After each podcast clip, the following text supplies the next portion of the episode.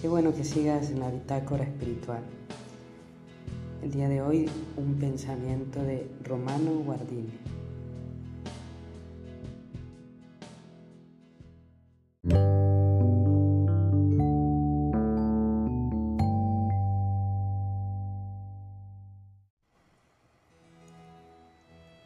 En el silencio es donde suceden los grandes acontecimientos no en el tumulto derroche del acontecer externo, sino en la augusta claridad de la visión interior, en el sigiloso movimiento de las decisiones, en el sacrificio oculto y en la negación, es decir, cuando el corazón, tocado por el amor, convoca la libertad de espíritu para entrar en acción y su seno es fecundado para dar fruto.